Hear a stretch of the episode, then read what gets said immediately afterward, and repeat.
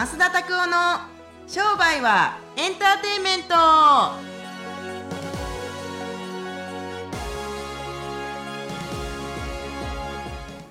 ワ e 商売はエンターテイメント。ということですねビデオですね。はい。増田さんの T シャツがなんかすごい。はい。あそうやって穴開いてんですか？えそれ下シャツ着なかったら。もう裸なんです。えー、ちょうどなんかこの危ない部分が見える。ちょっとねこの部ず分がれてるんだ。腹筋の上の部分が見えるぐらいですけれども。えそれはあの裸で着ることが推奨されてるのか下シャツを着ることが推奨されてるのかどっちのシャツなんでしょうか？えっとその本人の意思によります。へえおしゃれ。これこれこれなんか落書きみたいな、そうそう。あの僕あの人生で2回だけ買い物したことあるんですけれども、はい。コムデ・ギャルソン川久保玲さんのところのはい。デザインしてるこのコムデ・ギャルソンのところの T シャツで30%オフだったんで。これとトラトラかな？もう一つね。穴この目の部分はないですけどみんなこれね1個のものだと思って見てるんですけれども思いっきりこう穴が開いてるっていうこんな感じ。すごい。面白い。まあでもちょっとラジオではあの伝わらないと思うのでそうですね。ねぜひね YouTube てくださいね。あのご覧になってほしいんですけれどもははい。い、はいはい。そう。ね。そうなんだ。素敵。花とか本当なんかピンクな感じですね。そうですね。最近なんかいいことあったんですか？ピンクなピンク？なんかあなた青なんじゃないですか？あかもしれないあのーいやいいこととこういういいことというか、はい。ちょっと最近つくづくやっぱりあのーひしひしとあ人生では当たり前のことだけれどもいいなと思う考え方が一つあってはい。ある人に聞いたんですけれどもまあ人間って当たり前ですけど一人で生きていけないじゃないですか、はい。誰かに助けられて生きていく、はい。で、えー絶対そうじゃないと生きていけないと思う。例えばよくね、まあ、企業のうしている人たちで僕みたいな成り上がりみたいなやつとかって頑張って一人ビジネスで生きてきたとか一人ビジネス一人で生きてきたとかって言わはるんですけれどもちかさんどう思います？今まで生きてきて一人で生きてきたっていうって感じたことあります？あったと思います。お例えば営業でめちゃくちゃ成績上げてる時とか私ばっかり働いてるとか。ああなるほど。やっぱりでもそれってやっぱりそのあんまり働いてないサポートしてくれてる人たちがいたおかげなんだなっていうのをこう最近第一線を退いてやっと思えるっていうか。なるほど。で、えっと、一人で絶対絶対生きていけないんですよ。なぜかというと例えばそのちかさんがさっき言われた電話営業でも電話の回線の工事してるしひすする人たちがいい日んかったらまず電話できない。あの家に住んでて家賃は払えるかもしれへんけれどもお金を作ってくれる人がいい日んかったらお金も持てない。水道も出ない。でなんか何もかもできない、うん。っていう風になったから一人で生きていけないと、うん、でもやっぱり王ってやっぱり一人で生きていけいってるっていう人たちがいるけれどもその人たちは得てして寂寂しがり屋。そう。で集団の中でやっぱり生きてるんですからあの一人で生きてきたっていうことはあんまあんま言わずに、えー、っていうことはあの思わない方がいいですよって言われたこととあと、あのいい意味でですよ。うん。もちろん、いい意味で人にあんま期待しすぎるとうん。しんどくなるっていうことを聞きました、そうですね。あのね依存になっちゃダメって。例えばご結婚されこれ聞いてる人たち結婚してる人がいるかどうか知りませんけど奥様旦那さんたちはこうあるべき？うん。みたいなうんうん。べき論が強すぎたりすると誰が苦しむって自分も苦しむんですよね。そうですね。そう。間違いない人はなんで人に期待するかって言ったら自分たちでやっぱ基準があるんだと思います。ね。うん、自分たちの家がこうだったからあの例えば親戚のおっちゃんとかおばちゃんたちがこうだったからとか、うんうんうん。あーいろいろ基準があると思いますけれどもそれを例えば結婚相手だったりとか子供だったりとか自分たちの友人に求める求めすぎることっていうのは、うんうんうん。得てして自分の首をしてし締めてしまってるケースが往々にしてある。確かに。からいいこれもいい意味で自分一人さえ良ければいい世界を作る。自分さえ良ければいいっていうことをいい意味でですよ。作っていく人たちっていうのはみんなと協調性があるっていうふうにブッダが言ってました。なるほどね、そう。この前ちょっと仏教自の方。分さえ良ければっていうのはちょっとなんかニュアンスが間違った取られ方されそう。ん。そうだからいい意味でって言ったんです、うん。あのうん。自分がいい、うん。自分がいいって分からなければ他人がいいっていうのは絶対分からないってこと。う、うんうんうんうん、あの自分が気持ちいい例えば分からへん。今たこたまにこれ今ひらめいたのは足の裏のマッサージってされたことあるじゃないですか。気持ちいいと思ったことありますよね、はい。で自分気持ちよかったから多分きっと、あのー紹介するあの人もあこの気持ちよさを共有できるだろうなって僕がこんなんだったからあの人もこうだろうなと思って共有をしたい気持ちは、はい。自分がいいからあの人もきっといいだろうっていううん紹介も多分そうだと思いますけれどもビジネスの紹介とかは、私が例えばお金稼げたからあなたもお金稼ぎたいって言ってましたよね。だったらこれ一緒にやりませんか？とかあれどうですか？とかあのあそこ美味しかったから一緒に行かへん？とかって。でもこれは自分が良かったからその人たちにもいいと思うから紹介できる。確かにね、うん、っていう形するからあのちょっとまあ人に期待しすぎないってところから自分さえ良ければいいっていうところまじゃあそこにで。も逆にその私が気持ちいいと思ったから私が美味しいと思ったから相手の人が「うんまあまあだった」って言ってもしょげないっていうのも大事ってことと一緒？ああのだからそういう意味うんでうん。相手にいろいろうんレコメンドをしたけれども、うん。期待しすぎたりすると これもまたしんどいじゃないですか。ですよね。うん。美味しいって言うべきみたいな、はい。あいつ美味しい美味しいってあいつ言うべきやののにわざわざ紹介したとなんやあの態度とか、はなんやあの口なんやあのうあの受け答えとか腹立つわっていうのも期待こういうふうになるだろうと思ってそれ以下のコミュニケーションだったらやっぱり腹が立つんですよね。なんか大丈夫かなって不安にもなりますしね。あそうー私昨日うんうんうん。あの子供の誕生日でえあそうだったんでその学校でお菓子をみんなにね、はいはい。幼稚園のみんなに作っていくっていうのがあって作って、へーね。で作ったことないのにああの作ったことない。作ったことない蒸しパンとか作ったりとかクッキー作ってたんですよ。でもちょっとあの独特な幼稚園だからご飯、お菓子をみんなで一緒に食べるときに私も一緒に先生と食べたんですけど、ええええ。何も言わない子供たち黙々と食べて先生も黙々と食べててあれやっぱり美味しくなかった。あダメだったかな。ダメだったかなっていうふうに思ったっていう。なるほど。あのでも期待してるよね。やっぱ美味しいって言ってほしいとかでもなんかその自分の中の心の葛藤がすごい面白かったんですよね。結局先生はうん。あの美味しかったんですけど何が入ってたんですかって後でちょこっと聞いてくださったんですけど。多分あれですよね。多分その幼稚園ですか？あの食べてる時に喋らなくてもいいっていう幼稚園だったんじゃないですか？そうそうそうそうですよね。だけどやっぱりこう期待人に期待する自分でもうすごいなんかいろんなことでやっぱ人に期待する。特になんか家族とか近しい人？スタッフでもなんか気が知れてるとついついはいはいはいはいはいこはう甘えてしまって期待してしまってこれぐらいわかるだろうっていう気持ちで指示しちゃったりしてそれでわからないとかあのうまくそ意思疎通ができなかったりすると結構イライラしちゃったりとか自分のその小ささを感じたりすることがあります。そう。いきなり相談になっちゃいましたいやいやいやいやでもあのーだから僕はそのね言葉自体は言葉自体を聞いたりするとすごく残酷な人間に聞こえるかもしれないけれども期待するなっていう言葉は素晴らしい言葉だと思うんですよ。そうですね。でまあ人それぞれ性格があるけれども 僕ははっきり仕事する時でも僕さえ良ければいいんですってみんなに伝えるんですよ。そうでみんなもそうですよってあなたさえ良ければいいですよねって。他の人たちが被害被ってるかどうかは別にして自分が良かったらよ自分が良くなかったら他のよくみんな私はいいんですみんなが良かったらって言うけれどもじゃあお前死んでその死んだ魂をみんなにこう分け与えてい分け与えていってそれでも死んでもいいんですかって言ったらなんかね僕はそれをしてしまうことによってなんか自分が弊害を食らうじゃないけれども、なんかね行き過ぎてるそのなんかみんなにしてあげたくて自分はそれもうそんなんはまあ、私結はいいと局そんだか、けやってあげたのにっていう言葉がそこで全く出てこない人だったらもうそれも幸せだけどこれだけやってあげたのにって思ってしまうんだったら幸せじゃないですよね。そうだからねこの話はねむっちゃくちゃ深いんですよ。深い。One for all all for one に通ずる話ですよ。確かに。そう。ね。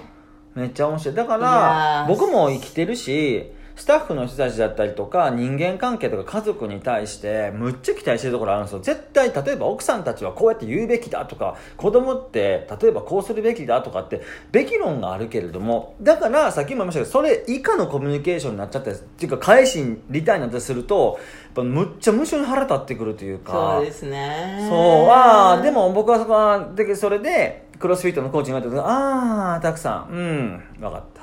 うん過度な期待これは。本人しか苦しんでないよって言われたんですよ。そうですね。あーなんかそんなね。そして言葉で相手も傷つけてしまったりするからね、そうするとまた自分も苦しいしなんで喧嘩する時って相手をできるだけ一言で殺していくような言葉を使ったりするんですかねねえなんで傷つけようとするんですか僕自分が傷ついたから相手も傷つけたいお前も同じ苦しみ味わえって理解してほいしいんじゃないああ多分。喧嘩しない夫婦とか喧嘩しない人とかでもいるからね。います。だからすすごいなってこうどういう境地なんだろうっていう血の気の多い私はでも輪廻転生で何回も何回も夫婦してる中でコミュニケーションがもううまい時から取れてる人たちは喧嘩しないって言うよね。あそうなんですか。そんなに輪廻も転生してまでずっと一緒にいたい夫婦あがいるの？のいやいやで結局そのネジってあるじゃないですか、うん。ネジってあってネジ山ネジ山っていうかなんかビスというかなんかこう巻いてるじゃないですか、はいはい。あれと同じであの違う穴に行ったりすると閉まらないじゃないですか。だからあれと同じだって。なるほど、ね、そう。まあそこにもうつつテーマがなくて興味がないから喧嘩っていうふうにならないのかもしれないですねもしかしたら。うん難しい、ねえ僕面白い。の僕結婚評論家でも何でもないし恋愛評論家でも何でもないからなんかその異性のコミュニケーションがどうとかとかは分からないけれども、ええええうん。じゃあ果たしてねここもちょっと難しいとこですよ。じゃあ相手のことを理解してあげたらこっちのことを理解をしてくれるのかどうかもはんっていうことなんですよ。だから理解してあげて理解してもらおうっていう前提の思考すらいらないっていうことじゃない？あ理解してあげてるっていうところがもう理解してないですもんーね。そう。何々してあげてるっていう言い方って時には恩着せがましいよね。ねそう。あの人に例えば子供に素晴らしい教育を受けさせてあげたいの。子供たちはそんなこと思ってないかもしれないじゃないですか。ただなんか砂場で遊んで友達となんかあのキャンディーとかグミとか食べて楽しく過ごしたいのにそれを食べさせない教育をお父さんとかお母さんがさせさせすぎたりすると果たして子供たちが幸せになるのかどうとかも、うん。この辺やっぱテーマとしてあるよね。ねすごい面白い。今日の話はね特になんか面白かったです。そうですか、いうん。やーでも本当に人生のステージみたいなこう精神ステージがあるんじゃないのかなってすごい思う思う。ね本当に人と働く？一人で働いてるのは楽だけれどやっぱ一緒に働いた方が楽しいしうん。一緒に働かないとできないことっていっぱいあるし。コミュニケーションって水平じゃないよね。うん。線じゃなくって円やから必ず気づくところは必ず回ってくる。本当ですよね。そうっていうのが聞いたことはあるけれどもうん。線のように感じてまうよね。過去から未来へ、ね。未来から過去へとかって線上になってるけれども全部円の中ではい。生きているっていう感じでこう実はあの物事は今は残念ながら3次元、うん。けれども思考は4次元、うん。テレパシーとか出てくると5次元って言うんですよね、うん。縦横の関係から奥行きの関係上下の関係そしてバーティカルな関係っていうのがあるからそれが6次元とかなってくるから宇宙人とコミュニケーションができる人たちっていうのは6次元のコミュニケーションを使えるからテレパシーとかって僕ら信じない。それは僕らは3次元で生きてるから縦と横でしか結局生きてへんから斜めが分からない。斜めが怪しく見える。青しか知らない人たちが赤見るような感じ。なるほど。そうっていうのがあったりするからちょ面白い。ちょっと6次元の話はね僕あの量子力学の本とか最近英語で頑張って読んでるんで、うん面白いなんか6次元の世界は果たしてどうなるのかとか、うん AI とかの研究を進めてるあのあファクトリーの研究者たちは絶対この6次元の話はみんな知ってる。へー。っていう感じで、面白いですね。はい面白い。はい。そんな感じです。はい、はい。では今日の質問いってみたいと思いはます。今来たんですね。はいわかりました。はい。はい。G さんからじいさん。G さん。おおじおじさんじゃないですね。あ G, G ですね。さんです。ね、はい。フロー状態ゾーンに入る時の方法とルーティンについて教えてください。はい。えっとまあはっきり言って最近ちょっと落ち着かないことがたくさんあっていろいろ仕事がなんか目まぐるしいというか人間関係の目ぐま目まぐるしさがあってフロー状態をなかなかあ気づけなかったんですけれどもまあ本当にじいさんのいいタイミングでこの質問していただけたなと思うんですけれども本当にこれが6次元の世界だなと思いますけれどもあのねやっぱり人間って酸素を体の中に入れて二酸化炭素を出すから体のこのなんか脳のゾーンというかやっぱ体のゾーンにない時っていうのは体のやっぱ酸欠になってると僕はすごく感じましたから。はいで深呼吸をね1日に3分するだけでね人生がやっぱり遠くから見れるというか、はい。落ち着くんですよね。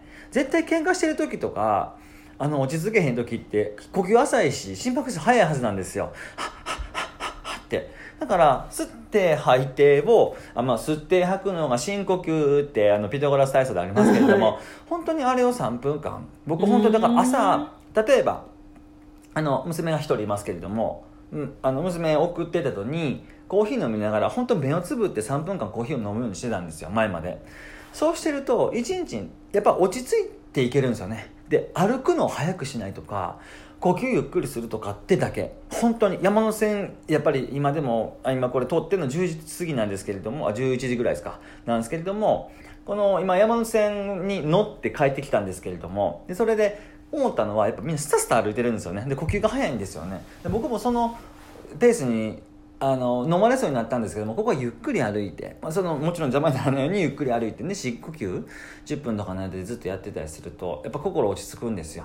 やっぱりこのお自分の中に体内の中に酸素がたくさんたくさん含まれると落ち着けるから僕はそういう簡単なことでフローに戻してます。フローゾーンっていうんですか？別になんか覚醒する必要ないと思うんですよ僕は。わざわざ。だから興奮したりとか覚醒する必要がないのは深呼吸しっかりしてて物事一歩引いた時点引いたところで見れたりすると非常にうん。わかります。ゾーンが僕できますゾねフロ B ーさんも、うん、もう結構うまくいってらっしゃる。ね。なんもう何回も何回も塾に来てくださってる方だし。ああいいっすね。そうそうそう,、あーはい。そう。どんな方でも使える深呼吸とゆっくり歩いてみる。うーん。そうですね。僕自身はそう思います。単純に。はい、うん。なんかフロー状態に行き着くための何かありますか？私は最近どうなんですかね。朝かな私は風呂入れるのは一人で、風呂に入れる？風呂ではなくて風呂はいはい。は朝、朝がいい起きてすぐが一番エネルギッシュだからその時に一人で子供が起きてくるまでやる。わかりました。いいですね。っていう感じですね。一日一回ね、やってみるはい。といいと思います。はい。はい。ありがとうございます。最後に増田のおすすめもお願いしまはい、す、今日はですねじゃじゃん。これですね。人望が集まる人の考え方。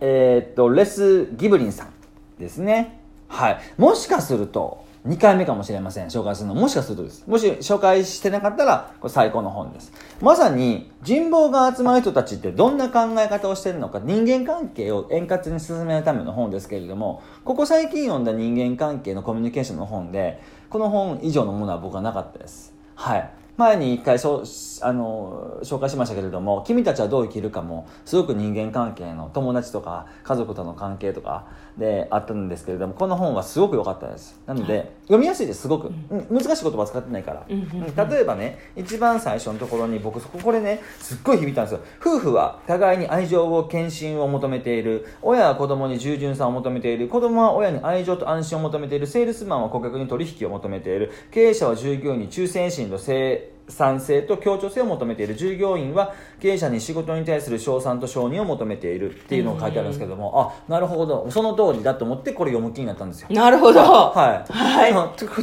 すごくいいです。読みやすいんで。わかりやすいはい、はい。っていうので、これぜひ読んでみてください。すごはいく面白いです。はい。ありがとうございます、はい今日のおすすめ本でしたはい。えー今日もぼあのインターネットラジオ聞いていただきありがとうございます、はい皆さんの感想や質問でこれ成り立ってます最近なんかあラジオ聞いて良くなったよっていう話をねちょこちょこ SNS とかで見かけると嬉しいので、面白い。ぜひ皆さんも何か文句なりはい。あ文句はいらないかなあの喜びのあで声も、あの、声としてね、もっとこういうふうなことをしはったらどうですかとか。あいいですねっていうのは、もうどんどんどんどん僕はちゃんと見てますんで。はいはい。いただけたらと思いますんで思います、いそれではまた次回お会いしましょうささよなら